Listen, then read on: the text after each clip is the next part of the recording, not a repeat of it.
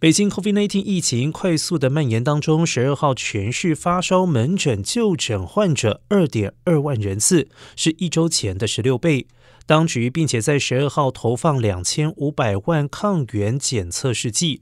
北京市政府新闻发言人徐和建在新闻稿发布会上表示，当前要把推进复工复产放在突出位置，按照应付尽付、愿付必付、愿到尽到的原则，各区政府或主管部门不应该设置复工复产审批，不应该因为疫情设置到岗率上限。